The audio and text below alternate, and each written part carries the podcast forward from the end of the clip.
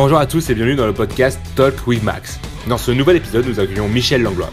Avec Michel, on a parlé de marketing, on a parlé du bon marketing, comment vendre grâce au marketing, comment établir un branding ou revoir son branding, comment avoir les bons outils. Car on n'est plus dans l'ère des 4 P, on est, comme le dit Michel, à la cinquième génération marketing, on en parlera tout à l'heure. Comment faire pour justement être dans l'air du temps et avoir une véritable stratégie qui peut faire décupler votre chiffre d'affaires? Tu comprendras du coup que si tu es entrepreneur, ce podcast est fait pour toi. Également, si tu travailles dans la stratégie de marketing ou même que tu veux monter ta boîte simplement, je te conseille vraiment d'écouter ce que Michel a à dire car c'est une personne d'expérience qui a les résultats. Et moi personnellement, il m'a beaucoup appris et j'ai lu plus d'un bouquin marketing, tu peux me le croire. Sans plus de transition, je t'invite à t'abonner au podcast et à écouter la discussion que j'ai pu avoir avec Michel sur le bon marketing, le marketing comme il l'appelle d'expérience. Bonjour Michel, comment vas-tu? Très bien Maxence. Alors Michel, avant, merci déjà pour de ta venue euh, bah, sur ce podcast. Euh, première question pour toi, euh, qu'est-ce que tu fais? Qui es-tu? Et comment tu pourrais te présenter à notre auditoire? Ben, essentiellement, au départ, je pourrais me définir comme un développeur. Ouais. Un développeur, donc quelqu'un qui, au cours de sa carrière, euh, développé constamment, que ce soit au niveau euh, du transport aérien, où j'ai travaillé pendant plusieurs années, dans le domaine des cosmétiques, euh, même dans ma vie académique, ça a toujours été des fonctions, je dirais, d'entrepreneur ou d'intrapreneur qui ont fait avancer beaucoup, beaucoup les organisations. Euh, dans le domaine du transport aérien, par exemple, j'ai participé activement à la création de ce qui s'appelle aujourd'hui Vacances Air Canada, alors que j'étais là-bas, Air Canada. Euh, euh, créer de toutes pièces un réseau international au niveau de, Québec Air, donc en développant des destinations, en prenant une, entreprise qui était déficitaire et en, revenant au profit après, après trois ans seulement, en, doublant le, le chiffre d'affaires. Euh, j'ai procédé comme administrateur d'ADM des aéroports de Montréal au redéploiement euh, des aéroports. Euh, donc, ADM, Aéroport de Montréal, aujourd'hui, que l'on, que l'on connaît, est un peu le résultat des, activités stratégiques qui ont été prises à ce moment-là. et avec des clients, évidemment, comme consultant, j'ai beaucoup travaillé à augmenter le chiffre d'affaires euh, par des meilleures pratiques commerciales. Euh, on peut penser, euh, par exemple, à l'implantation d'un guichet unique au Canada qui s'appelle Service Canada. en France, pour avoir travaillé de très près avec l'entreprise Sodexo, avoir contribué énormément au développement du chiffre d'affaires dans les stades de Lyon, de Marseille et euh, dans les villages vacances, euh, enfin un ensemble d'endroits où on augmente les ventes, euh, règle générale, de 20 à 30, voire 50% par des actions commerciales qui sont très, très précises. Wow! Et, au point de vue académique, en quittant le monde des affaires comme gestionnaire, comme décideur, euh, enfin, une des raisons qui a motivé mon départ, euh, c'était euh, qu'effectivement, ce qu'on avait sur le marché comme enseignement, comme livre, ne correspondait absolument pas à la réalité euh, des entreprises, et particulièrement dans le secteur des services.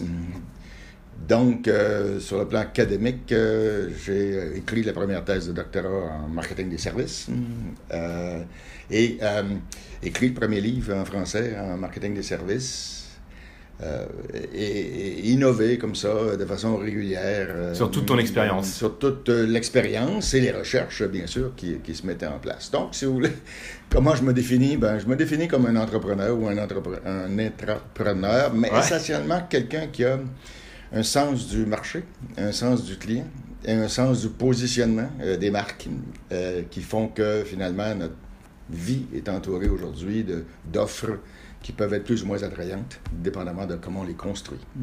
Génial. Mais alors, tu nous as parlé de développer un, revenu de 20, 30, 50% Oui. Euh, j'imagine que du coup, bah, pour arriver à ces résultats qui est juste pharaonique, enfin, c'est 50 mm. c'est juste dingue. Quelles sont pour toi les, clés, les stratégies à mettre en place? Pour moi, si je veux développer maintenant mes ventes euh, de 20, 30, 50 qu'est-ce que je dois mettre en place? Ben, premièrement, au départ, vous devez avoir euh, une offre hein, qui est positionnée fortement dans, dans le marché, c'est-à-dire qui, qui, répond très bien au segment de marché que vous visez. Et il faut se comprendre que dans la tête des gens, il n'y a, pas beaucoup de place pour les marques. Hein. dans un segment donné, dans un environnement donné, il y a de la place pour deux marques. Si je vous demande de, me donner un cola, vous allez dire Coca-Cola, Pepsi-Cola, et rendu au troisième. On sait pas. C'est le flou en fait finalement. C'est comme, comme, dans un rêve, on ne sait pas. Alors, si on est 17e, euh, on, est, on est personne. Donc euh, il faut se positionner comme premier sur une échelle perceptuelle chez le client. Donc, il faut, être le premier en quelque chose. tu, parles de... il faut essayer d'être le leader à chaque fois. Mm. Mais tu parles justement de, de cette perceptuabilité-là, de cette mm. perception-là. Est-ce que tu peux nous en dire un peu plus? Ben, dans un, dans un groupe de clients euh, donné. Euh, et puis là, il faut comprendre que la segmentation, euh, contrairement, on la faisait sur des socio-économiques, c'est des bases socio-économiques, mais ce n'est plus ça ou ça n'a jamais été ça finalement. on, segmente sur des styles de vie, on segmente sur des, des, comportements précis à un moment donné. Par exemple, le marché du fast-food. Ouais que vous ayez un revenu de 5 000 euros ou un revenu de 300 000 euros, hein, euh, vous êtes euh, le midi dans le segment du fast-food. Et, euh, et, on aurait fait une erreur grave en disant on se concentre sur les gens qui ont des revenus plus faibles. Les gens sont multi-segments. C'est-à-dire que dépendamment de leur évolution personnelle, de l'heure de la journée, de, ce qu'ils font, et ils feront partie d'un autre segment ou de plusieurs segments. Et à l'intérieur de ce segment-là, ben, ils auront des attentes. Et c'est là qu'arrive le, hein, travail euh, de, mise en marché d'une marque. C'est euh, de répondre parfaitement, énormément à ce segment-là. Et la clé fondamentale en marketing. Si on veut plaire à tout le monde, on plaît à personne. Il faut plaire énormément au segment qui nous intéresse si on veut être le premier ou le deuxième dans l'échelle du fast-food, par exemple. Ok, génial. Mais là, pour la première fois dans ce podcast, bah, je suis avec toi actuellement, sinon c'est toujours par Skype. Oui. Euh, je vois là ta bibliothèque, beaucoup, beaucoup de livres sur le marketing. Qu'est-ce que c'est du coup pour toi le marketing? Ah. ben, D'abord, essayons de comprendre le mot, euh, l'origine du mot market, Donc, marché, ing, action. Donc, c'est l'action de faire un marché. Donc, c'est l'action de faire un marché avec les gens qui sont autour de nous dans l'entreprise. Donc, le marketing, c'est la gestion des transactions, finalement. C'est la gestion des transactions. Et pour gérer des transactions, il faut bien connaître avec qui on va euh, transiger. Et il faut bien connaître aussi, euh, c'est-à-dire il faut bien structurer notre offre qui va correspondre à cela. Il faut mettre en place tous les moyens pour réaliser cette transaction-là. Donc, le marketing, c'est la gestion des transactions par une meilleure compréhension de l'opportunité d'affaires, par une meilleure définition des objectifs et des stratégies euh, qu'on aura de croissance, euh, par euh, un meilleur design de, l'offre et de, la marque, une meilleure expérience de marque, et par un programme de mise en marché qui nous permettra de rejoindre, d'activer les ventes, de fidéliser et d'animer tout ça pour finalement avoir les résultats que l'on veut. OK. le, marketing, du coup, il a un rôle un peu commercial en soi? Ben, c'est effectivement euh, le mot marketing, hein, c'est un mot qui, qui, est relativement jeune. Hein, euh, c'est un mot qui nous a été amené dans les années 60, euh, entre autres par Philip Cutler, qui a, qui a beaucoup, beaucoup commercialisé ce nom, cette, notion de marketing, avec son premier livre, qui est le livre le, plus connu en marketing management, qui s'appelait Marketing Management d'ailleurs, où il nous proposait une approche relativement simplifiée pour comprendre tout ça, qu'il appelait à l'époque les 4 P. Oui, oui, les prix, produits, promotion, place. On apprend dans toutes les écoles de commerce, dans tous les livres. Tout le monde apprend. Bon, là, il faut comprendre que les 4P, c'est de la technologie des années 60. Hmm. Euh, la plus grande contribution de Kotler, ça a été vraiment euh, de, de, de, tourner l'entreprise vers la, la clientèle, de, comprendre la notion de segmentation et de différenciation de produits, parce qu'à ce moment-là, on parlait de produits, on ne savait même pas que les services existaient, on ne voyait pas de différence, alors qu'il y a une énorme différence entre les deux. Ce n'est que plus tard qu'on euh, s'est intéressé au marketing des services. Euh, marketing des services, qui est la, troisième euh, génération euh, marketing. Hein. La première étant euh, vente, hein. on vendait, on fabriquait, on vendait, sans trop Le marketing simple, quoi. Il n'y avait même pas besoin. Ah, le mot marketing n'existait même pas. On vendait, on faisait de la pub, c'est tout. bon, arrive en deuxième génération, dans les années 60, nos amis Cutler et compagnie qui nous commencent à tourner vers le marché, segmenter, différencier, etc. Mais on réalise un peu plus tard que 80% des emplois sont dans le secteur du service et que les services ont des particularités que les produits euh, n'ont pas. Euh, par exemple, si je veux vous vendre une montre, je vais faire un lien entre vous et la montre, euh, identifier tous les bénéfices, vous exciter sur la montre et finalement stimuler l'achat. Mais une banque, c'est le contenu de ce que la banque vend, c'est quoi? C'est un prêt? Donc, c'est impossible de créer un lien émotif, hein, d'affection avec, euh, avec un prêt, un prêt bancaire, ou, de l'essence que vous mettez dans la voiture, ou, euh, de la chambre d'hôtel elle-même, euh, ou du siège dans l'avion. Donc, du coup, on, pourrait, on peut tout vendre finalement par cette persuasion et, par le marketing, finalement. Ben, on peut, on peut tout vendre.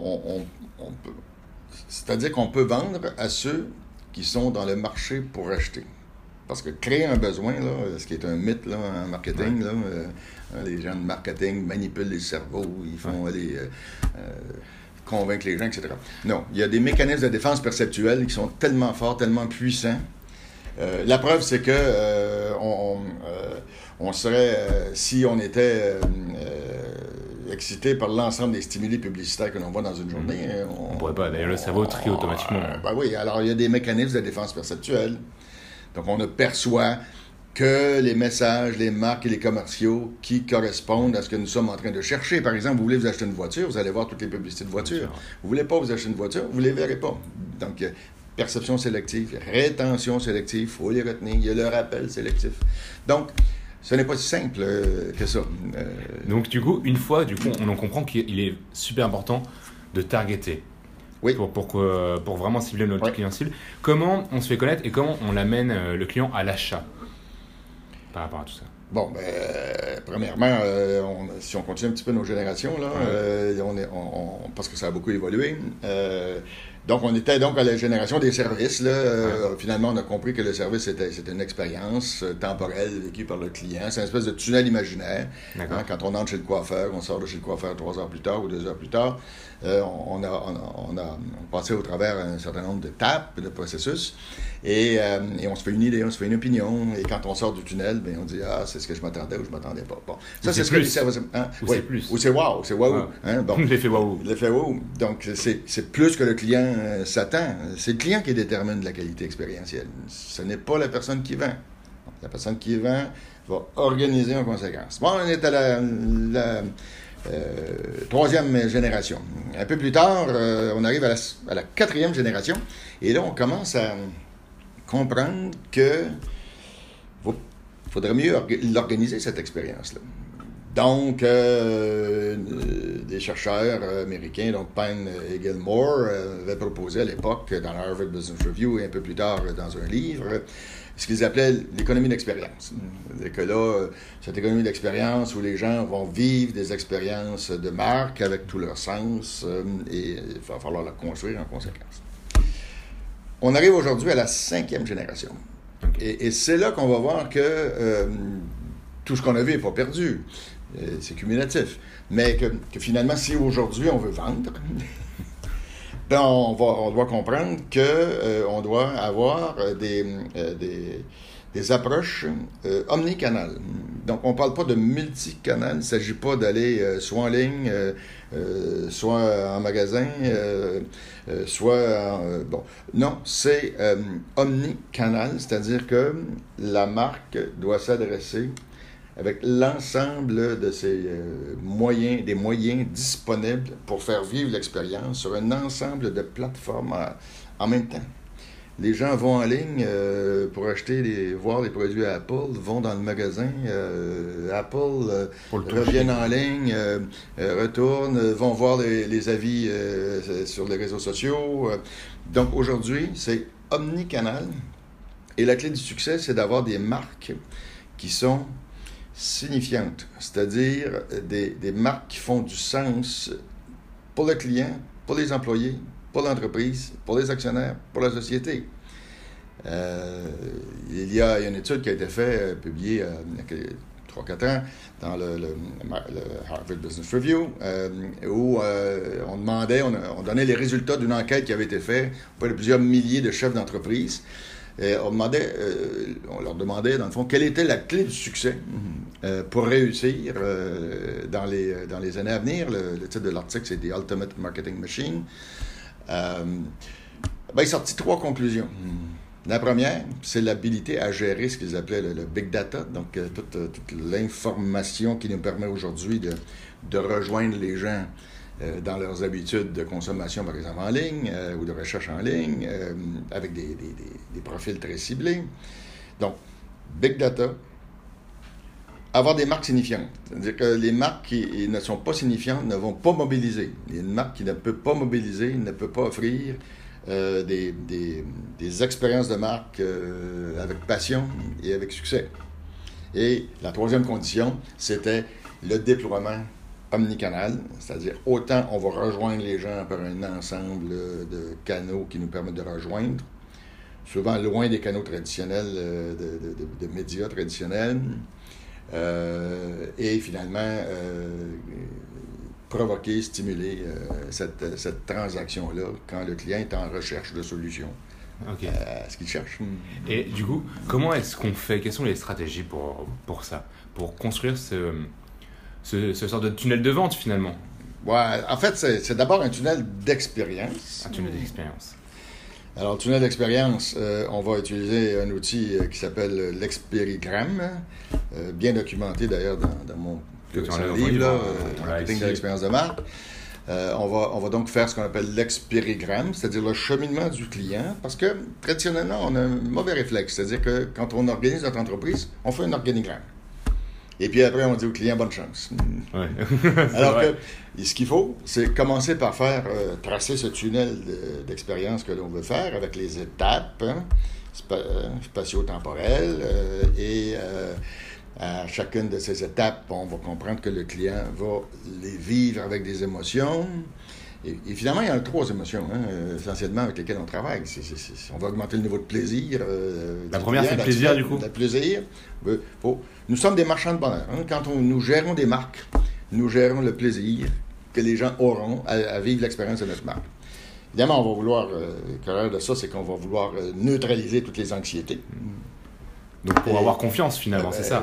dans le fond, euh, souvent, euh, ça nous arrive tous d'aller dans des entreprises, euh, même publiques, et finalement, on regarde les personnes qui sont là, ce sont des, hein, des, des, irritants ambulants. Il hein. faut les regarder, c'est 100% anxiogène. Donc, évidemment, on va vouloir neutraliser tous ces éléments-là dans le tunnel d'expérience. Et on va vouloir donner au client un sentiment de contrôle. Alors, ça, ça va être effectivement pour la construire, cette expérience. Mais cette expérience-là, avant de la construire, il faut premièrement qu'on détermine et qu'on comprenne très bien les attentes des clients dans le segment que l'on vise. Il va falloir qu'on choisisse un positionnement. Le positionnement, c'est comment on va être perçu. Ce positionnement-là, on va devoir le traduire en concept d'expérience pour finalement construire le tunnel d'expérience qui va venir supporter le concept, le positionnement et la marque que, que l'on met, que met en avant. Mm. Euh, et, par exemple, pour que ce soit simple. Euh, mon segment, euh, ce sont les, les petites entreprises. Je suis une banque. Je m'adresse donc à ce segment. Quel est le besoin des entrepreneurs? Le besoin des entrepreneurs, c'est d'avoir une réponse le plus rapidement possible de la banque pour savoir si oui ou non ils ont leur financement. Mm. Alors, si je suis une banque, je pourrais me positionner très clairement en disant nous allons, nous voulons être perçus comme la banque qui approuve les prêts commerciaux le plus rapidement possible sur le marché. Mon concept d'offre, pour arriver à cette perception-là, nous allons approuver les prêts en 24 heures. C'est ça qui va faire la différence. Et c'est ça qui va faire la différence. C'est mon positionnement qui est très, très clair. Euh, encore une fois, on veut être le premier dans l'échelle. Donc, si je suis la première banque qui promet ça, déjà dans le marché, les gens se disent Ah, ben on va aller là, on n'a rien à perdre. De toute façon, on va avoir la réponse rapidement. Euh, je reviens à, ce qu'on disait tout à l'heure. Euh, il n'y a pas beaucoup de place dans la tête des gens au niveau de l'échelle dans un secteur donné. Bon. Ben, on, sait que euh, la première marque.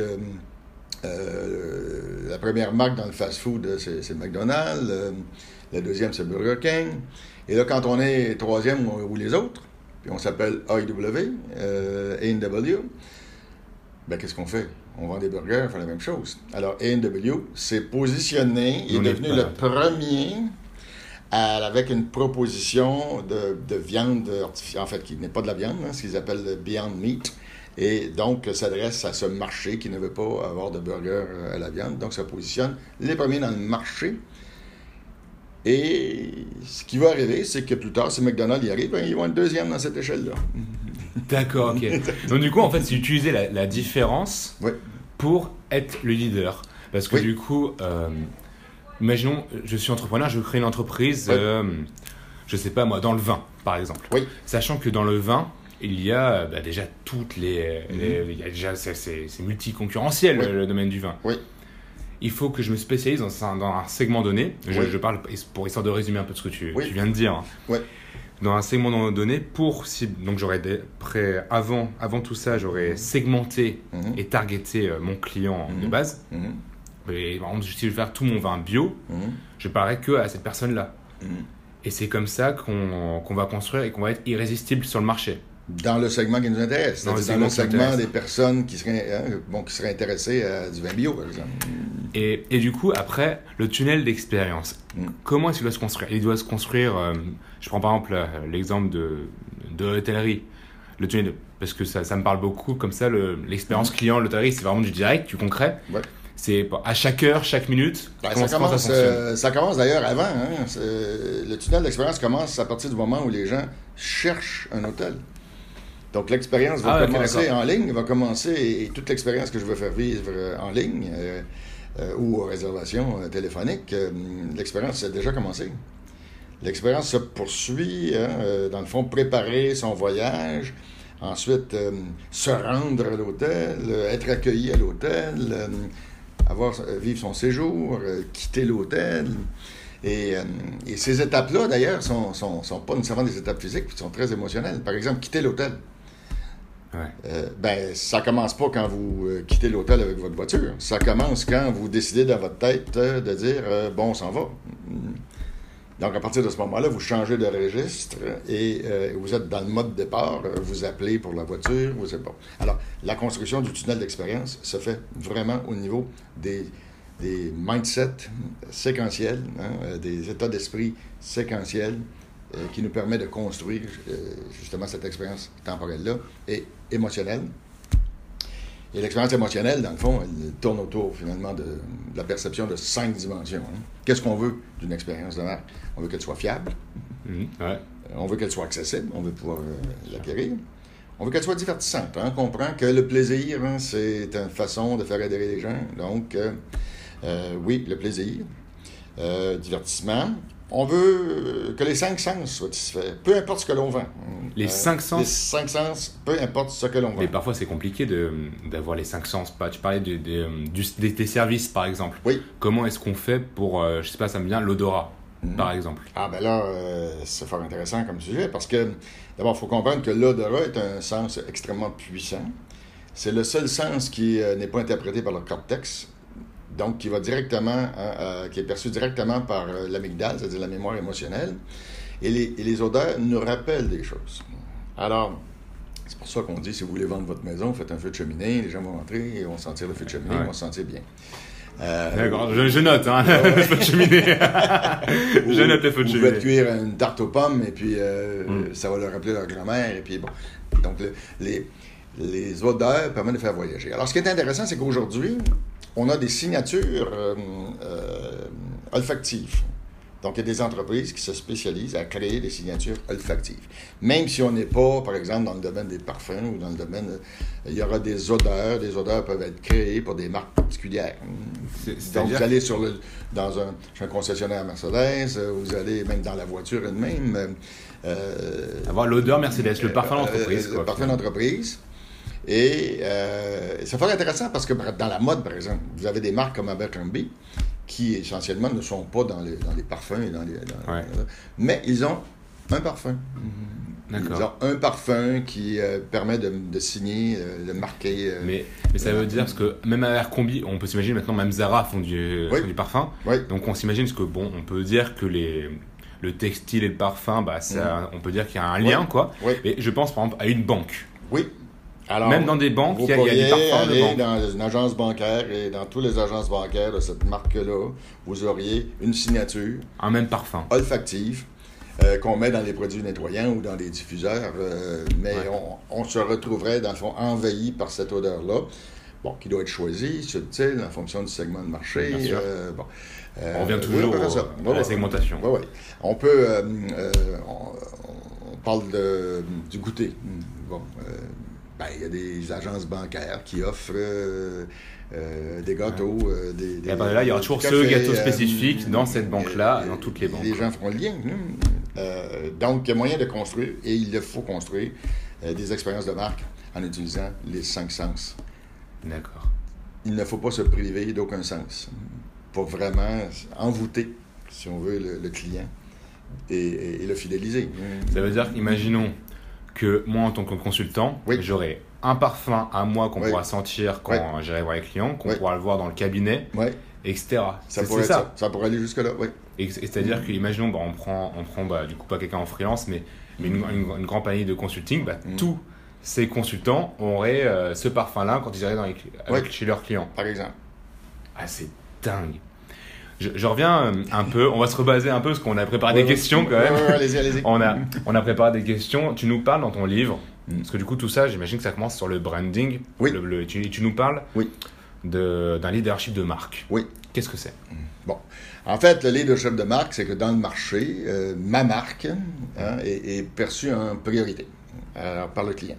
Donc, euh, euh, dans son rappel sélectif, quand vient le temps d'acheter, c'est ma marque qui, qui, intervient ou qui revient, qui revient avec une ou deux autres marques, mais qui revient. Bon. Alors, pour avoir ce leadership de marque-là, il y a un certain nombre de choses à faire. Euh, premièrement, il faut bien comprendre le contenu de ce qu'on vend. Par exemple, le contenu, c'est dans une banque, c'est c'est les prêts. Dans un restaurant, ben, c'est la nourriture elle-même. Dans un musée, c'est les artefacts, c'est les, les exhibits. Tout ça, ça doit passer à l'intérieur du tunnel que je vais construire.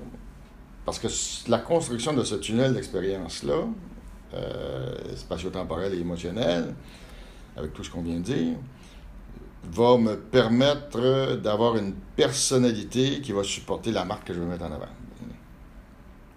On parle d'une personnalité de marque. Une personnalité de marque. Parce qu'une marque, en fait, c'est une personnalité. Nous sommes une marque. Euh, Maxence, c'est une marque. Euh, Quand les gens disent Maxence, il y a, y y des images qui viennent. Et puis, euh, Donc, les marques viennent de là, d'ailleurs. hein, Rodin, euh, etc. Et du coup, on pourrait parler, même si, bah, du coup, Mm. on pourrait parler de que les, on pourrait dire même que les villes sont des marques en soi. Du Ah, coup. complètement. Quand on dit Paris, bah, en fait, Mm. on vend Paris en soi. Paris est une marque. Et, et quand on dit Paris, ben, il y a toute une succession d'images qui arrivent dans, le- dans l'esprit des gens. La Tour Eiffel, etc. dans l'imaginaire des gens. Et là, il faut travailler à changer ça. Alors, euh, on a fait un travail, par exemple, avec La Rochelle. Bon, La Mm. Rochelle, euh, qui, est une- qui est extrêmement occupée au niveau touristique, mais avec une durée de séjour euh, très courte. C'est-à-dire, les gens, c'est une ville de passage. On n'y reste pas. On n'y reste pas. Euh, donc, il fallait changer la perception des gens. euh, et c'est comme ça qu'on a créé une marque qui s'appelait Destination La Rochelle. Ok. Et, et- et on, on a construit une expérience qui vient supporter Destination La Rochelle en disant, mais quand vous êtes à La Rochelle, ben vous pouvez aller euh, à l'île de Ré, euh, vous pouvez aller euh, même à Cognac, vous pouvez. Donc, basez-vous là et ne restez pas une nuit, mais restez trois nuits, quatre nuits, cinq nuits, parce qu'il y a tellement à faire. C'est une destination, ce n'est pas une ville de passage. Donc, ça, c'est un exemple là, de, de repositionnement, si on veut, parce qu'on est parti d'une perception de ville de passage à une perception de ville de séjour. Euh, fait, et ça a eu comme conséquence d'augmenter le nombre de nuitées euh, que les gens passaient dans, le- dans la ville. Parce que du coup, on, euh, par, rien que par le nom, en fait, on Ouais. comprenait le message et on se sentait visé ou non. Et euh, bah, comme on l'a dit très bien en, en- en début de ce podcast, plaire à tout le monde, c'est plaire à personne. exactement. Ok. Exactement. Euh, dans ton livre, tu parles également de l'expérience spatio-temporelle. Oui. Donc, c'est un nom qui peut faire peur, Ouais. l'expérience Ouais, ouais, spatio-temporelle. c'est l'espace dans le temps, c'est-à-dire que vous entrez chez le coiffeur euh, à 10 h le matin, et là, vous allez avoir une succession d'étapes euh, dans un cadre donné, un décor. hein, euh. Donc, vous, vous voyez le salon de coiffure, vous voyez le personnel mm, qui est là. Parce qu'à chaque, alors, à chaque étape, vous avez et du personnel et un décor. Donc, temporel, ça se passe dans le temps. Vous entrez à 10 heures, vous sortez du tunnel à midi, 11 heures peut-être. Mhm. Toujours plus long un peu pour les filles. hein. Euh, Disons 10 heures à midi pour les filles et à 10 heures à 10h30 pour les hommes. Mais de toute façon, c'est le même phénomène. On entre, et là, on a une succession d'étapes. Premièrement, il faut aller trouver à garer sa voiture. Il faut, euh, faut être accueilli euh, quand on arrive. Euh, Il faut attendre. Euh, on va passer par le lavage. euh, on, va, on va aller, bon, le coiffeur, le- etc. Tout le chemin qu'on fait. Tout le chemin qu'on fait, donc, c'est, ça se passe dans un espace d'expérience. Donc, c'est spatio-temporel, c'est-à-dire que ça se passe dans le temps. C'est pour ça qu'on construit notre expérigramme, donc notre tunnel d'expérience, en mettant toutes les étapes et en regardant à chacune des étapes quel est le support physique et qui sont les personnes en contact. Et, euh, et à chaque étape, on s'assure qu'on est au-delà des attentes des clients et qu'on élimine tous les irritants euh, qui sont là. Et du coup, et ça serait pas un- de la manipulation, donc euh, en, en quelque sorte, où on manipulerait le, le client? Non, on bonifie l'expérience du client parce que, euh, ben oui, c'est ce, qui, ce qui va nous démarquer par rapport aux concurrents. Euh, on ne peut pas créer un besoin, là, ça c'est clair, euh, parce qu'on parle de système de valeurs. hein. On ne pourra jamais euh, vendre du porc aux musulmans ou aux juifs. hein. C'est, ce sont des valeurs fondamentales. Euh, et, les, et les gens, dans leur processus de décision, hein, euh, ont déjà un besoin. Puis l'être humain, c'est un animal de consommation. C'est un système ouvert. La preuve, c'est que vous mangez à midi et vous avez encore faim à 4 heures. Donc, alors, on se nourrit autant de produits, de services que d'idées. enfin, on a besoin de tout ça pour vivre. Donc, euh, oui, on a un besoin. Le besoin nous amène un désir. Le désir nous fait basculer dans une période de cognition et de recherche. Et c'est uniquement à ce moment-là que l'on peut intervenir avec nos, actions commerciales. Quand les gens sont en période de recherche de solutions. Alors, vous avez des gens qui vont dire Ouais, mais on n'a jamais eu besoin d'un Apple, iPhone. Bon, le problème du marketing, c'est de proposer aux clients une meilleure façon de faire les choses. On a toujours eu besoin de communiquer. On a toujours eu le besoin de se divertir. On a toujours eu le besoin de s'informer. Mais il y a une entreprise qui dit on met tout ensemble dans un appareil que vous allez transporter. On n'a pas créé le besoin. On a mieux satisfait un besoin que vous aviez. Et, c'est ça le, jeu du marketing, c'est d'arriver avec en innovant, en innovant au niveau de l'offre pour mieux satisfaire. Aussi en innovant au niveau de la distribution. Par exemple, en trouvant une autre façon de le présenter euh, aux clients. Euh, Amazon, euh, finalement, est devenu le plus, plus important détaillant euh, euh, en, en proposant en ligne euh, euh, avec un objectif extrêmement, extrêmement important, avec la compréhension des besoins des gens aujourd'hui, c'est la rapidité. Alors aujourd'hui, si vous avez Prime, on va vous livrer le En lendemain jour, matin, hein. en un jour. Par contre, leur objectif, c'est 20 minutes. Donc, l'objectif de, de- de Amazon, et si vous regardez le, le- le- le progrès qu'ils ont fait dans très peu de temps pour arriver à un jour, hein, parce que c'est une entreprise de logistique, c'est comme, Ouais. c'est comme ça qu'ils se définissent, hein, euh, ben, 20 minutes, ça, ça va être bientôt. là. Et, et- et, euh, et une fois qu'ils ont fait ça, ça, ça établit la norme pour tous les autres. N'importe qui qui ne livre pas en 20 minutes va être déclassé. Ok. Euh, Ouais, tu tu m'embouches un point. Parce que, mais c'est vrai, tu as raison, parce que moi, j'ai euh, eu la, la chance de travailler pour Amazon sur le programme Prime Jeune. Oui. Je ne sais pas si vous, avez ça euh, au Canada. Donc, euh, en fait, c'est Prime, mais pour les jeunes, donc c'est moins cher, c'est un Mm. abonnement pour les étudiants, etc. Mm. Mais, mais, mais c'est vrai que, toute la logistique d'une entreprise comme ça, c'est incroyable. Et du coup, toute cette expérience client, Mhm. est-ce que, je prends par exemple une multinationale, Oui. est-ce qu'elle devra être la même que ce soit en France, en Italie, euh, en Chine, au Canada par exemple, Mhm. ou elle doit à chaque fois s'adapter? Parce que du coup, si elle s'adapte, elle change. Exact. Alors, euh, plus la marque est forte, moins elle changera. Plus l'expérience sera semblable. Si vous allez dans, un, dans une boutique euh, Chanel à Hong Kong, euh, vous aurez exactement le même environnement que la boutique euh, Chanel à Paris. Euh, vous Comme les Apple pas- Store aussi. Hmm? Comme les Apple Store Et également. comme les Apple Store, peu importe où vous êtes dans le monde, vous avez exactement le même environnement. Parce que l'architecture est une démonstration de pouvoir, et plus on est rigoureux au niveau de la construction de cette architecture qui est typique, qui nous appartient, plus on va marquer hein, notre territoire euh, de marque. Et, et vous allez dans d'autres endroits où c'est pas très bien organisé, pas très bien structuré, mais ce sont des marques qui sont faibles. hein. Donc, euh, vous allez chez un concessionnaire euh, Mercedes, euh, peu importe où vous êtes dans le monde, vous allez avoir un environnement familier. Les mêmes uniformes, euh, euh, exactement la même chose. Comme les Starbucks également. Et hein. Comme les Starbucks. Toujours les mêmes- Ce qui fait le propre d'une marque, c'est d'être extrêmement rigoureux sur les normes de signature de cette marque-là. Que ce soit des normes au niveau du personnel, les normes au niveau du, décor euh, physique, euh, euh, et même des, des procédures de- d'accueil et de vente. C'est ce qui fait qu'une marque est forte. Et, et d'ailleurs, du coup, ces normes qu'on doit, On doit normer. On norme tout. qu'on norme du coup avant de, de- de faire sa marque finalement. Oui, oui, bien sûr. C'est, dans notre processus, dans le fond, c'est, on disait segment cible, Mhm. positionnement, marque, concept d'offre, expérience de marque, très normé. Et On parlait des cinq dimensions de la qualité expérientielle. On va normer tout ce qui est lié à la fiabilité, l'accessibilité, le divertissement, ben, tout ça. Ça sera normé et euh, non discutable. Non discutable. On va demander à nos employés à Tokyo de se comporter de la même façon qu'à Montréal ou à Dublin. Mais, mais c'est ouais, vrai. Mais ça, du coup, ça, ça, on peut le voir, euh, bah, du coup, par exemple, toutes les boutiques quartiers, etc., Ouais, et tous les exemples ouais. qu'on a dit.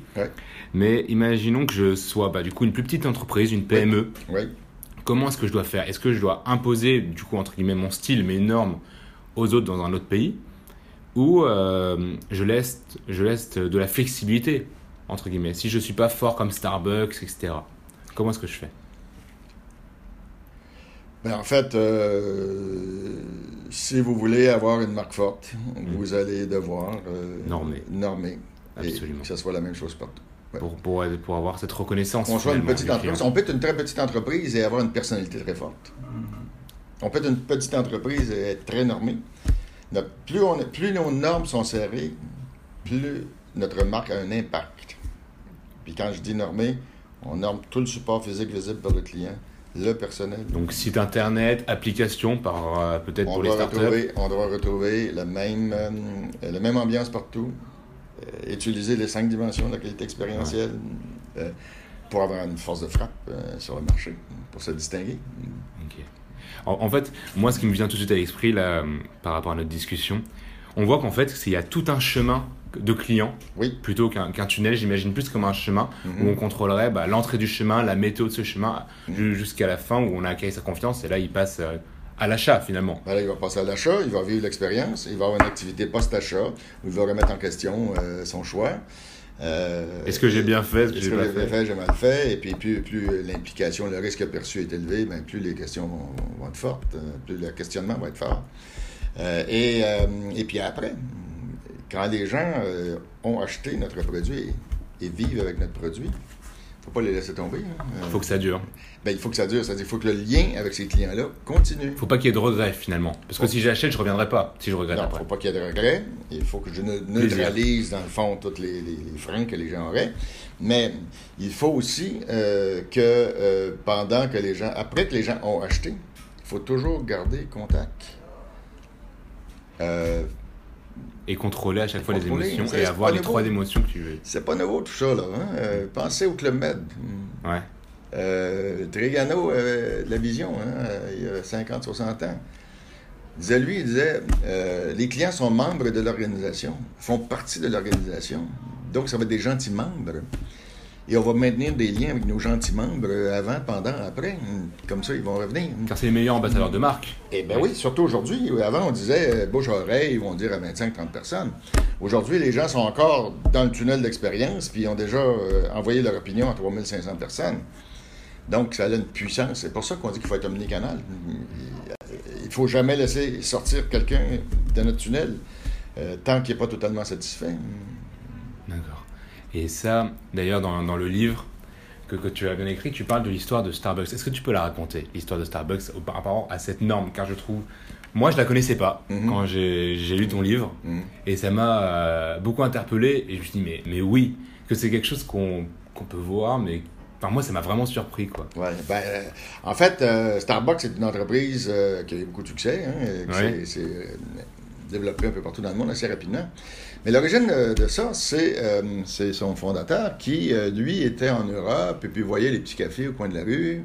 Il disait, bon, on n'a pas ça aux États-Unis, ça serait bien de créer des petits des lieux comme ça où les gens vont, des conviviaux, les gens vont venir, vont discuter entre eux, et puis, bon.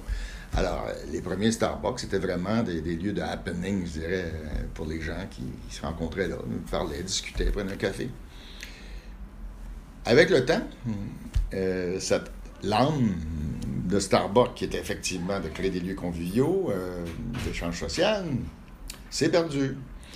Et le réseau s'est développé, finalement, en ayant euh, partout à travers le monde, on pourrait dire des distributeurs de café. C'est-à-dire Mm. les gens arrivaient là. euh, bon, On distribuait que du café, quoi. ben, on, on était des distributeurs. On était focus sur le produit. Très, très focus sur le produit, exactement. On avait, une, on avait développé une culture produit, café. hein, bon. Et là, les ventes euh, ont commencé à baisser. Et, euh, le, propriétaire, euh, le fondateur, c'est-à-dire, a décidé de revenir prendre la direction en prenant un grand risque, c'est-à-dire en invitant, et une fois, ça a coûté une fortune, tous les propriétaires de franchise, les a invités dans un stade. Il a dit, Mesdames et messieurs, nous avons perdu notre âme, et c'est la raison pour laquelle les ventes ne vont pas bien. Alors, vous allez retourner chez vous vous allez recréer cette ambiance de café en permettant aux gens de flâner, d'être là, de rester. Vous allez ajouter le Wi-Fi euh, et, et les gens vont aller pour discuter, travailler, des réunions d'affaires, faire leurs devoirs, euh, étudier. euh. on veut que ça redevienne le lieu de happening parce qu'on a perdu notre âme. Et heureusement, ben, ça s'est en grande partie passé et euh, Starbucks a, a retrouvé, son, la- a- a retrouvé son, Le succès qu'on connaît aujourd'hui. Ben oui, c'est ça. Donc du coup, l'âme d'entreprise, extrêmement important. Maintenant, euh, quels sont pour toi, du coup, bah, les, même si on peut anticiper la réponse, les secrets d'un bon marketing selon toi, d'une bonne, du coup, on dirait plutôt expérience client émotionnelle, Mhm. Ben, d'abord, comprendre son client. la compréhension du Comprendre, client. comprendre son client, ben oui. Comprendre les attentes de son client. Dans le fond, qu'est-ce que c'est qu'une opportunité d'affaires? C'est, un écart entre ce qui est sur le marché présentement et ce que les clients veulent. Donc, si euh, je comprends bien mon client, je regarde mes concurrents et je vois qu'il y a, Il y a une un brèche. trou, là, il y a une brèche, là. alors c'est ça qu'on fait. Donc, c'est ça, ça, c'est la première étape. La deuxième étape, c'est vraiment de comprendre les attentes de ce client-là pour pouvoir transformer euh, cette, cette compréhension d'attente en expérience euh, recherchée par le client. Ouais. Puis après ça, c'est de le déployer multicanal, euh, omnicanal plutôt. D'accord. Ouais. Euh, tu as écrit, du coup, ce livre incroyable, Mhm. que pour avoir lu beaucoup de livres, bah, je te l'ai déjà dit, euh, post-podcast et, Mhm. et l'autre fois, Marketing de l'expérience de marque. Mm. Est-ce que tu peux nous présenter, ce, ce petit bijou? Bon, en fait, euh, ce que, je réalisais, euh, j'ai réalisé avec le temps, euh, entre autres en enseignant le marketing, c'est que les livres de marketing qui sont sur le marché aujourd'hui sont incomplets et, n'adressent pas la situation de façon, de façon réaliste. Donc, et ce qu'on veut aujourd'hui, soit en formant des gens qui sont dans les universités ou les entrepreneurs qui veulent en savoir plus, ben, il faut apprendre à construire un plan marketing. Et, et- et- et un plan marketing, c'est pas un exercice bureaucratique. là. Un, un plan marketing, ça doit servir à quelque chose. Alors, le livre est construit essentiellement en proposant euh, cinq grandes étapes dans la réalisation euh, d'un plan marketing euh, pour son entreprise ou pour sa marque. Hein. que tu appelles les 5 A. Que j'appelle les 5 A. Donc, évidemment, en premier, là, c'est bien beau de dire marché, là, place, là, comme on disait. Mais il faut surtout définir s'il y a une opportunité d'affaires. Donc, euh, la première étape d'un plan marketing, c'est d'analyser l'opportunité d'affaires. Ce sont les brèches, finalement. Euh, ensuite de ça, euh, il faut arrêter les objectifs. Hein. un plan marketing, ça permet d'atteindre des objectifs de vente. Donc, il faut les définir. Ensuite, si on se donne des ambitions de 30% de croissance, 50% de croissance, même dans une industrie en déclin, ben, il va falloir qu'on mette en place des stratégies. Donc, il y a des stratégies de croissance. Euh, donc, ce livre traite des stratégies de très bien. Ensuite, euh, euh, on va définir notre avantage concurrentiel.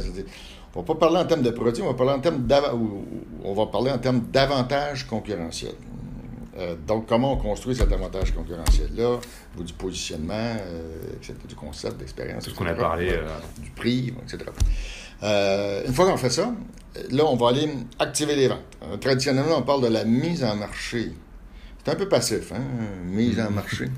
Euh, donc, on va plutôt parler d'activer les ventes. Que tout ce qu'on fera sera pour faire acheter. Donc, et pour ça, ben, on a un certain nombre de, choses à faire. Hein. Premièrement, il faut rejoindre nos clients, donc tout l'accès hein, par les médias, toutes les formes médiatiques que l'on peut trouver. Et là, on voit aujourd'hui que ça, ça, passe des médias traditionnels aux médias en ligne, aux médias privés, aux événements. Euh, bon, il y a, toutes sortes de façons d'aller, rejoindre les gens. Donc, il faut les rejoindre. Mais c'est pas parce qu'on les a rejoints qu'ils vont acheter. Donc, euh, il faut travailler l'activation des ventes. Une vente n'arrive pas par hasard. Elle arrive parce qu'on aura structuré ce qu'on appelle euh, l'entonnoir de vente ou comment on passe d'un prospect à un prospect actif, prospect qualifié, prospect proposé euh, euh, et, à la vente. Et combien de vendeurs on a besoin? bon, voilà, il faut structurer ça. Euh, ensuite, une fois qu'on a, qu'on a traité de, l'activation des ventes, euh, comme évidemment, au niveau de l'activation, il ne faut jamais oublier l'animation de l'organisation, hein, parce qu'on a des organisations qui sont souvent passives, hein, alors que ce qu'on veut, c'est que on mette en application ce qu'on doit comprendre d'une organisation. La raison d'être d'une organisation, c'est de générer des clients et les garder. Être en activité, comme tu as très bien dit. Générer des clients et les garder. Et tous les gens qui ne font pas ça dans l'entreprise ne devraient pas être là. Puis quand on fait des réunions, ben c'est pour voir comment on va générer des clients et les garder. C'est tout. Il n'y a pas d'autre raison d'être. Quand on part de chez soi le, soir vers, la maison, puis on se dit qu'est-ce que j'ai fait aujourd'hui pour générer des clients et les garder, puis là, je me dis, bon, on n'a pas eu le temps, on est en, réunion. Euh, ben, J'espère que la réunion, c'était pour traiter de moyens pour générer des clients et les garder, parce que sinon, on se perd dans des processus, on perd notre temps, puis on gaspille les ressources. Il faut être concentré sur le client. Oui. Donc, il faut mettre une culture client en place. Une culture client, ça, ça fait partie de l'animation, transformation des organisations. Ensuite, il va falloir fidéliser, donc les entrées, hmm, on va les, fidéliser. Puis là, on comprend aujourd'hui que la fidélisation, euh, bien sûr que toutes les, les, approches rationnelles de pointage, de fidélisation, etc., mais les recherches nous démontrent clairement que c'est le lien émotionnel qui va garder les gens. Donc, il faut créer, arriver à créer un, lien émotionnel entre sa marque et le client. C'est ça qui va garder à long terme. Il hein. euh, faut que les gens s'identifient émotionnellement à la marque qui, selon eux, leur permet d'être ce qu'ils sont, ce qu'ils veulent être. Cette promesse qu'a fait la marque. Oui, ben, c'est ça, c'est ce lien émotionnel-là. Puis finalement, on va se donner des alertes de performance commerciale. Qu'est-ce qui fait que commercialement, je fonctionne, je ne fonctionne pas? Parce qu'une entreprise, pas de client, là. Si ce n'est pas une entreprise, ça n'existe pas. Puis on doit toujours travailler sur des surplus, même si on est dans un service public ou dans une association. Euh, si on n'a pas de surplus, ben on va être obligé de réinjecter à chaque année de l'argent nouveau, de l'argent frais. Ça nous prend un surplus, ce qu'on appelle un profit dans les, les, entreprises, mais ce surplus ou le profit, c'est ce qui nous permet d'investir dans l'organisation et d'avoir une croissance. Donc, on est condamné à avoir un surplus, même si on est une association. Parce que, et tout ça, dans le fond, il faut pour le gestionnaire, la personne qui est responsable hein, de, de, développer, moi, ce que j'appelle euh, l'instinctuaire, le killer instinct. C'est-à-dire qu'essentiellement, euh, on travaille à gérer nos états financiers, c'est-à-dire augmenter les revenus, euh, réduire les dépenses pour pouvoir pour présenter un bilan qui soit, qui soit sain et positif. Mais tout ça en créant une ambiance de plaisir. Parce que jamais, jamais, jamais on va convaincre quelqu'un de son offre, de son produit, de son service, si on n'est pas passionné de son produit ou de son service, et si on n'arrive pas à créer un effet de plaisir pour façonner l'adhésion de ce client-là à notre marque. On est dans, nous sommes des marchands de bonheur que l'on vend des prêts financiers. D'ailleurs, c'est intéressant parce qu'on a fait une recherche et la recherche nous a démontré que le deuxième facteur dans le choix d'un directeur financier dans une banque, c'est son habilité à créer un effet de plaisir. Ah ouais? L'habilité de créer un effet de plaisir. En banque, c'est marrant. Ouais. Alors, si c'est vrai pour la banque, là, c'est vrai pour, pour tout. Euh, ah, Donc, euh, on est des marchands de bonheur. On est des créateurs d'expériences mémorables. C'est ce qu'on est quand on est des entrepreneurs. Et il faut créer ces expériences-là on y va à contre-culture. Hmm. Ben oui, c'est connu. Euh, toute l'éducation en Occident, hein, c'est basé sur la souffrance. Hein. Euh, il faut souffrir, euh, il faut souffrir à l'école, il, faut, il faut souffrir dans les religions traditionnelles. Tu parles quand je te le dirai, etc. C'est ça. Alors, évidemment, c'est tout à fait contraire à ce que ça prend pour faire fonctionner une entreprise. C'est fort intéressant parce que dans des cultures comme la culture japonaise, même la culture chinoise, à la limite, euh, D'abord, au Japon, la négation n'existe pas. C'est toujours oui. Et servir quelqu'un, c'est un honneur et un privilège hmm, dans ces cultures-là. Ici, servir quelqu'un, c'est de s'abaisser. Donc, on a beaucoup de difficultés à, créer des cultures euh, où on est orienté euh, vers, le, plaisir des gens dans le tunnel parce qu'il y a une espèce de, sentiment de culpabilité que ce n'est pas correct. Hein, euh, et en quelque part, on aura une punition qui va nous arriver parce que c'est pas normal qu'on ait du plaisir en travaillant et euh, c'est pas normal qu'on crée du plaisir chez le client. Or, c'est la recette qu'il faut pour avoir des marques gagnantes. Donner le plaisir. Bah, du coup, tu as, directement répondu à la seconde question que je vais te poser, c'est qui était bah, le, dernier le dernier conseil que tu pouvais donner à notre éditeur, mais du coup, c'est donner le plaisir en travaillant et donner le plaisir aux clients. Euh, dans tout le, chemin émotionnel, dans tout le tunnel euh, du client. C'est essentiellement ça. Essentiellement ça. Euh, du coup, la dernière question de, pour ce podcast, c'est trois livres pour toi que tu mhm. recommandes, sachant que je sais très bien que ça va être compliqué vu la bibliothèque que tu as dans ton bureau. Ben, il y a des livres qui ont marqué l'histoire récente. Euh, il y a, quand Joseph Pine et James Gilmore ont publié euh, dans le Harvard Business euh, School Press euh, le livre The Experience Economy. Ben, ils ont un peu donné le ton. et un peu plus tard, Schmidt, Bernd Schmidt de, Columbia a écrit un livre qui, qui s'appelle There is no business that's not show business. Et on était vraiment là, à l'arrivée de, de l'expérientiel. Mais il y a un livre qui, euh, qui m'a fasciné euh, pour euh, non seulement l'avoir lu, mais avoir pratiqué ça dans la direction d'entreprise. C'est un livre qui est quand même pas très jeune, qui a été écrit par John Carlson, qui était président directeur général de SAS. Mm-hmm. Et le titre du livre, c'est Renversons la pyramide. La. Oui, c'était, je ne sais même pas si c'est encore sur le marché, c'était Interédition à l'époque qu'il avait, qu'il avait fait. mais ça, ça a été marquant, hein, parce que là, on comprend que le but d'une organisation, c'est de servir le client. Le client est en haut de la pyramide. Et après, on va faire des petites structures légères pour aller aider euh, nos gens de première ligne, qui sont nos héros, nos vedettes, qui sont la marque. Les gens jugent la marque en jugeant le personnel de première ligne. En ce qu'ils voient. En ce qu'ils voient, ce qu'ils entendent, leur comportement, etc. On juge une société aérienne en jugeant les agents de bord.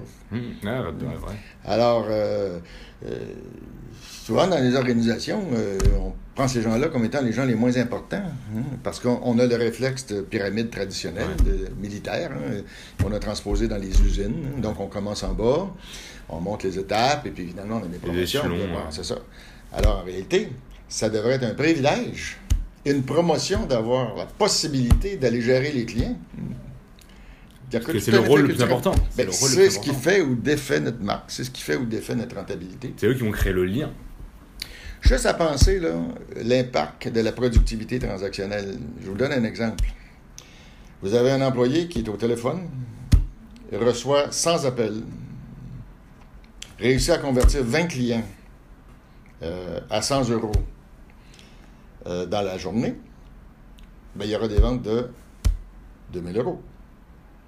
Mais cette même personne qui est mieux qualifiée, mieux formée, mieux payée, comprend mieux les besoins du client et le, le leadership de ce client, réussit à vendre à 3 sur 10. On n'est plus à 2 sur 10, c'est 3 sur 10, là, c'est pas finalement hein, tant que ça. Mais toujours à 100 euros. Mais là, j'ai fait 3000 euros de vente dans la journée. J'ai augmenté mes ventes de 50 Et je n'ai pas fait appeler quelqu'un, euh, j'ai pas fait appeler une personne de plus. J'ai mieux géré ma première ligne. On essaie de couper dans les services publics. Hein. On dit Ah, les services publics sont trop trop chers. Ben oui, mais si j'ai besoin de quatre contacts, quatre téléphones, quatre personnes avant de régler mon problème, et je réussis à le faire en parlant à deux personnes, j'ai besoin de 50% de moins de main-d'œuvre. Ouais. Mais c'est vrai. Hein. Et du coup, je fais le parallèle avec euh, l'éducation, ce que tu parlais du public, etc. Et je sais que, que, nous, en France, en tout cas, selon mon point de vue, nos professeurs, qui sont du coup la première ligne avec les étudiants, sont hmm, trop mal payés pour, pour les, les, premières lignes parce que c'est eux qui vont déserver la connaissance, l'éducation, mmh. bah, des gens qui vont créer le futur de chaque pays. Et pour moi, les professeurs sont, euh, sont vraiment trop mal payés en tant que première ligne, etc. C'est juste pour faire le parallèle, etc. Deuxième livre. Du coup, premier livre, Renversant la pyramide. Oui, euh, deuxième livre, c'est The, Experience Economy. Yes. C'est ça? Et, et euh, ben, le troisième, c'était euh, c'était There is no business, it's not show business. Mm-hmm. Donc, ça serait notre troisième livre. Ce serait notre troisième livre. Et, même si on veut pousser un petit peu, il, y y avait nos amis, en fait, nos amis Jack Trout, qui était un publicitaire dans le fond, qui avait écrit, écrit d'ailleurs Positioning, un premier livre euh, a écrit un livre qui s'appelle Differentiate or Die. Differentiate or Die. En d'autres termes, là, soyez unique, sinon vous allez disparaître. Mais surtout, moi j'ajouterais, si vous définissez mal votre domaine d'activité stratégique, comme les taxis ont fait par exemple, ouais. et qui sont fait prendre le marché par, euh, par Uber, qui s'était défini comme étant la gestion de la logistique de transport. Puis on le voit avec Airbnb, qui se définissent mm-hmm. comme dans la, logistique euh, d'hébergement et d'échange d'hébergement. Euh, ben, finalement, on se retrouve aujourd'hui avec la plus importante compagnie de taxi qui n'a aucun taxi. Et, euh, la plus importante chaîne d'hôtels qui n'a aucune chambre d'hôtel. Euh, donc, et, pendant ce temps-là, ceux qui continuent à faire du taxi, ben, n'ont jamais compris, dans le fond, ce que les gens voulaient. Euh, ils continuent euh, à avoir une mauvaise attitude, euh, souvent. bon, être un peu arrogant avec les clients, avoir des voitures pas nécessairement très propres, etc. Donc, du coup, ils ont absolument pas le soutien de la population. Alors, Ils ont délaissé le client. Et puis quand Uber arrive, euh, ben Uber, euh, qu'est-ce que c'est? C'est possibilité de payer sur son téléphone, des voitures propres, des bouteilles d'eau, des gens polis. Et, bon. et puis là, évidemment, les gens euh, développent, parce que c'est une meilleure expérience, un lien affectif avec, avec Uber, ce qui fait qu'Uber va devenir la norme. Mais ce qui est encore plus intéressant, c'est que, et puis les taxis, malheureusement, peu importe ce qu'ils ont payé, hein, c'est c'est ça. Ils sont morts. Euh, ils vont mourir, euh, à moins qu'ils s'intègrent dans des réseaux. Euh, qu'ils comprennent, etc. Ben oui, c'est ça. Et qu'ils écoutent ce podcast, ce podcast peut-être. C'est comme le libraire du coin. Le libraire du mmh, coin, quand on a Amazon, puis on peut te livrer le lendemain, c'est rien à voir. Il va falloir qu'ils redéfinissent leur business. Parce qu'ils ne vont, pas, ils vont pas vivre. Hein. Ils, ferment, mais ils vont fermer encore plus hein, la porte. Euh, donc, définir son domaine d'activité stratégique, c'est fort important. Puis là, ce qui est intéressant, c'est que prenez Uber, par exemple. Ils se définissent comme dans la logistique hein, au niveau du transport.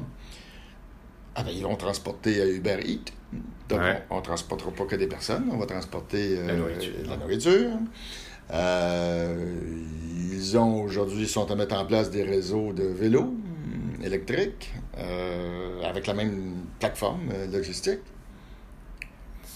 Alors, quand on, quand on définit correctement son domaine d'activité stratégique, bien là, on est, on est ouvert aux opportunités. Hmm.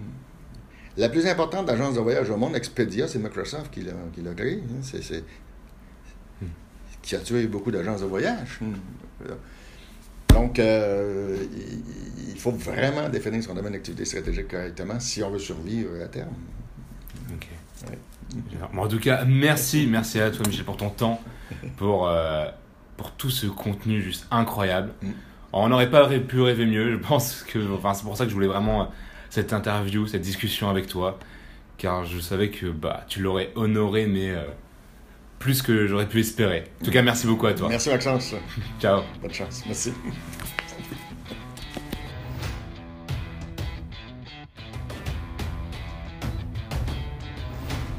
Voilà, le podcast est maintenant fini. J'espère vraiment que tu auras apprécié la discussion que j'ai pu avoir avec Michel. Encore un grand merci à lui.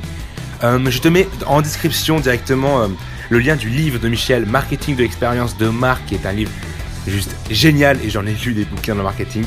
S'il y en a un que tu dois lire maintenant, actuellement, c'est celui-ci, vraiment. Donc tu retrouveras le lien dans la description du podcast.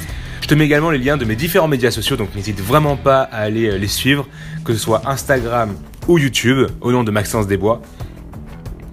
Et nous, on se dit à très bientôt, du coup, pour un nouveau podcast. Encore une fois, n'oublie pas de t'abonner au podcast. Ciao, ciao